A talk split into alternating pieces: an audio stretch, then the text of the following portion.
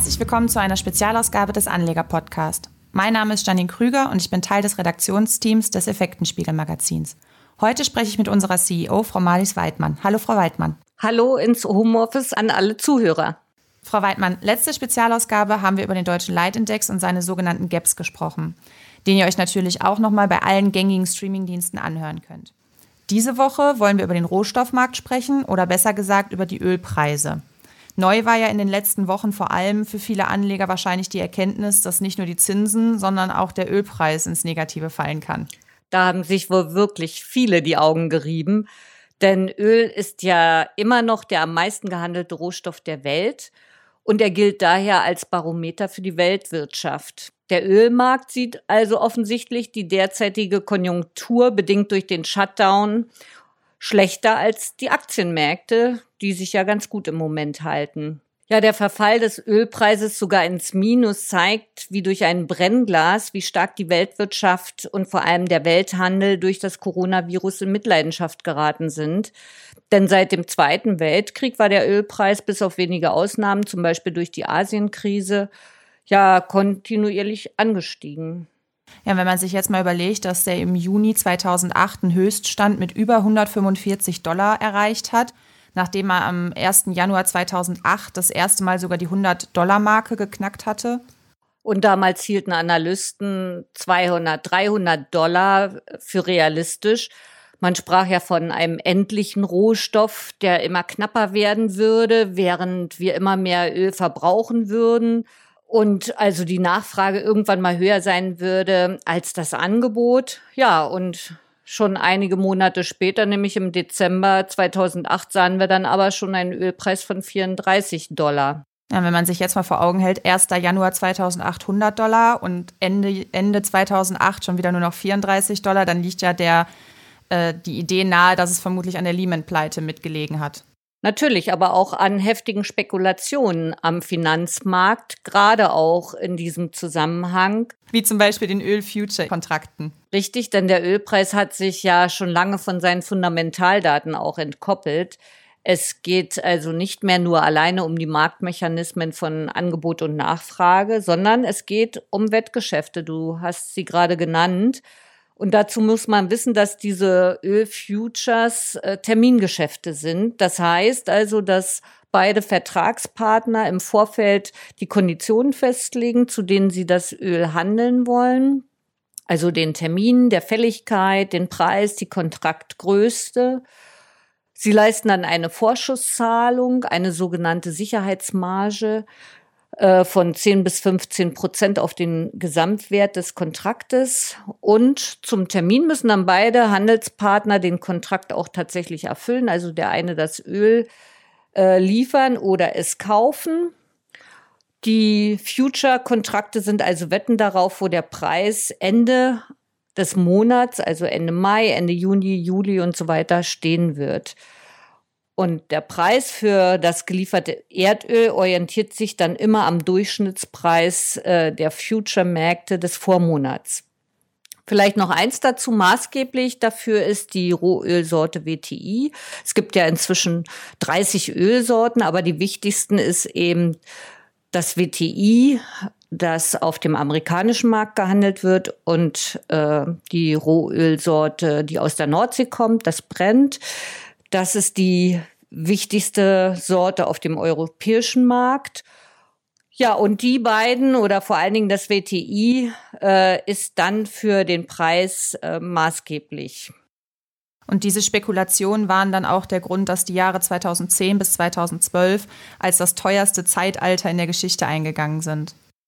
Ja, weil natürlich mit diesen Kontrakten schon sehr lange gehandelt wurde, also nicht erst zu dieser Zeit, das fing schon 2002 an, bis Anfang 2008 hatte man solche Öl-Future-Kontrakte gehandelt. Die haben sich in dieser Zeit verdreifacht. Darauf hat auch der amerikanische Senat damals hingewiesen. Die Zahl ist von 45,7 Millionen auf 121,5 Millionen Stück hochgeschnellt, also hat sich verdreifacht, weil nach dem Platzen der Dotcom-Blase damals und den Anschlägen vom 11. September 2001 natürlich viele Investoren weltweit nach Alternativen zur Geldanlage suchten und diese dann auch im Ölmarkt fanden. Und später natürlich nach der Finanzmarktkrise, das ist der Zeitraum dann, den du angesprochen hast, auch wieder nach Instrumenten suchten, um ihr Risiko zu streuen, gerade durch diese Erfahrung und ihre Gewinne zu maximieren. Mhm. Und weitere Treiber für die Preisentwicklung damals? Also abgesehen jetzt von der Finanzkrise? Ja, war natürlich die sich erholende Weltkonjunktur ganz klar und die zunehmende Nachfrage nach Öl aus den Schwellenländern. Es kamen neue Player dazu wie äh, Indien, China oder Brasilien. Ja, und dann hat sich ja noch die USA mit ihrer Fracking-Methode als Global Player äh, ein Standbein aufgebaut. Ja, die dann aber im Endeffekt wieder das Gegenteil bewirkten, denn sie machten sich tatsächlich durch diese Fracking-Methode zum größten Ölexporteur der Welt hinter Russland und Saudi-Arabien. Es kam damit relativ schnell, so im Jahr 2014, zu einem Überangebot. Die Ölpreise stürzten plötzlich ab, weil einfach ein neuer Wettbewerb zwischen neuen Ölförderländern entstanden war und gleichzeitig auch die Nachfrage etwas zurückging. Ja, und dann ist ja auch oft die Politik eine große Rolle, wenn auch vielleicht nur kurzfristig. Richtig, Krisen, politische Krisen haben wir ja immer und die spielen auch immer eine Rolle. Sie sind aber relativ kurzlebig in diesem Bereich. Also das sehen wir. Wir haben ja Unruhen in Libyen, in Syrien, dem Irak oder Russland. Und dann entsteht natürlich relativ schnell die Angst vor potenziellen Förderengpässen, aber diese Angst legt sich auch relativ schnell wieder. Das führt dann kurzzeitig zu Risikoaufschlägen, aber stärker beeinflusst werden sicherlich die Ölpreise heute von den Spekulationsgeschäften, von den Finanzmärkten. Ja, und dann kam jetzt zuletzt noch als weiteres Problem die Corona-Krise dazu oder die Corona-Pandemie. Ja, das war natürlich eine ganz einzigartige Konstellation, wie wir sie noch nie gehabt haben und daher dann auch das Resultat, äh, was du am Anfang genannt hast. Also erstens kam es ja zu einem enormen Nachfrageeinbruch beim Öl auf das niedrigste Niveau seit 1968 überhaupt durch diesen Shutdown, weil in fast allen Ländern der Welt gleichzeitig, in den großen Industrieländern gleichzeitig, also die Wirtschaft fast auf Null runtergefahren wurde. Dazu konnten sich dann die Öl exportierenden Länder nicht auf eine Reduzierung der Fördermenge einigen. Als sie es dann getan haben, war es nur so halbherzig, so dass das zu einem Engpass äh, bei den Lagerkapazitäten führte. Und jetzt muss man dazu sagen, dass äh, vor allen Dingen diese Futures halt, diese Wetten, von denen ich sprach, ja auf äh, WTI äh, gemacht werden, also auf dem Preis des, äh, der Ölsorte WTI. Und hier, diese Sorte lässt sich sehr schlecht wohl auf Schiffen zwischenlagern. Dadurch hat sich dieser Engpass, der Lagerengpass weiter erhöht. Ja, und äh, als dann am 21. April die Kontrakte fällig wurden und es waren wohl sehr viele Kontrakte auf dem Markt, standen viele Finanzinvestoren vor der Situation, dass sie ihre Papiere verkaufen mussten und keine Käufer mehr da waren und sie damit Gefahr liefen, dass man ihnen das Öl ausliefert und das wollte natürlich keiner keiner der Finanzinvestoren möchte, dass man ihm einen Öltanker oder äh, vor die Tür stellt oder Ölfässer in den Garten äh, wirft. Von daher hatten sie dann das Problem, äh, dass sie ihre Papiere irgendwie loswerden mussten.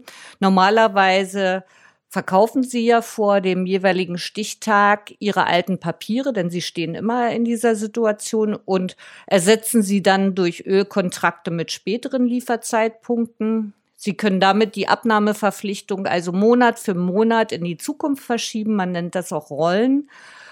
Aber dieses Mal ging diese Spekulation eben nicht auf. Es waren extrem viele Finanzkontrakte im Markt, vermutlich auch dadurch noch bedingt oder verstärkt, dass man ja nur diese Anzahlung leisten muss, 10 bis 15 Prozent, mhm.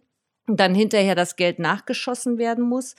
So, und äh, wenn keine Käufer da sind, dann geht man halt wie auf dem Markt immer weiter runter mit dem Preis. Ja. Sodass man dann letzten Endes sogar 40 Dollar drauflegen musste, um das loszuwerden, damit das Öl nicht ausgeliefert werden würde. Genau, das ist ähm, schon bitter, ja. Aber man sollte ja eigentlich meinen, dass der Preis sich auch bei den Tankstellen reproduziert. Jetzt vielleicht nicht in dem Ausmaß, dass man da aber doch deutlich weniger bezahlt. Ja, der Preis ist auch sichtbar, sagen wir so. Er ist nicht reproduzierbar auf die Tankstellen.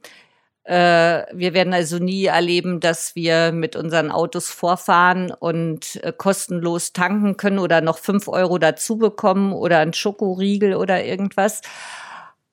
Aber wir haben gesehen, dass natürlich auch der Dieselpreis unter ein Euro der Liter gesunken ist und Benzin war knapp darüber. Auch das haben wir lange nicht gesehen. Aber viel wahrscheinlicher äh, ist, dass die Ölproduzenten, einige Ölproduzenten verschwinden werden, vor allen Dingen amerikanische im Fracking-Bereich. Denn das Fracking ist durchaus auch eine sehr teure Methode. Hm. Wäre ja auch zu schön, um wahr zu sein, wenn man noch fürs Tanken bezahlt werden würde. Dann bedanke ich mich für den auch für euch hoffentlich interessanten Einblick in den Ölmarkt und dessen Entwicklung. Ja, hat mir Spaß gemacht, wie immer. Ja, und wie immer könnt ihr über dieses Thema und viele weitere interessante Artikel natürlich auf unserer Homepage effekten-spiegel.com nachlesen und nachhören. Und wir hoffen, ihr hinterlasst uns eine positive Bewertung bei iTunes und bleibt weiterhin gesund. Bis zum nächsten Mal. Tschüss. Bis zum nächsten Mal. Tschüss.